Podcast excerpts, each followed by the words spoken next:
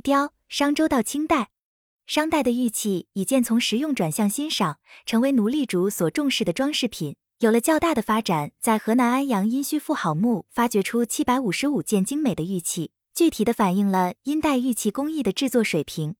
这时的玉器工艺不只能表现出人物、动物的动态和特征，而且也以能运用巧色的方法反映出高度的技艺水平。周代的玉器，由于与伦理道德有着直接的联系，所以得到社会的特别重视。它已成为一种十分贵重的物品，人们把玉当作修身的标准和个人的品德，它成为一种具有社会道德含义的特殊物品。周代的玉器主要作为礼器使用，体现周代的等级名分制度。种类一：规、二、章。章是天子巡狩的时候用以祭祀山川的三。璧，璧是一种礼器。四、从，从事祭地的玉器。五。玄机总之，周代玉器是作为伦理道德、等级名位的标志，是统治者的一种尊贵的特殊的工艺品，有着浓厚的封建伦理观念。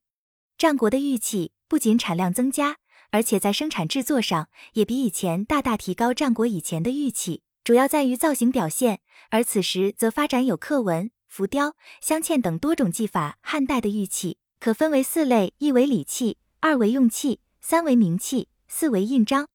明代的小品雕刻十分发达，侧重在各种，它使用的材料非常丰富。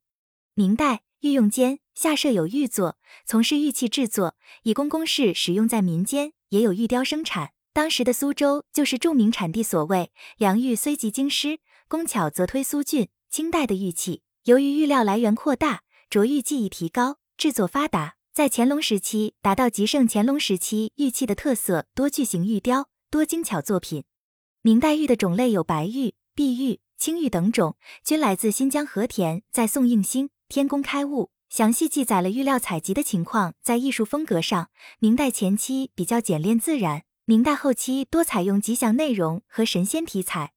苏州玉镯艺人陆子刚被称为吴中绝技，他的茶金花叉运用巧色琢出白梅和枝干，处理巧妙，结构自然，如图。清代玉器的制作以北京、扬州、苏州最为著名。北京玉雕供皇室使用，扬州玉雕多做大型的作品，而苏州玉雕则以精巧见长。白玉嵌金红宝石碗是乾隆时期一件精美的玉雕珍品。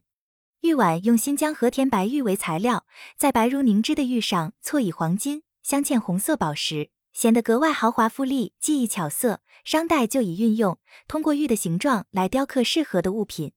巧色又称俏色，是玉器雕琢的特殊艺术手法，为衡量玉工巧拙的重要标尺。玉材常带杂色，材料珍贵，即令杂色扔弃之可惜。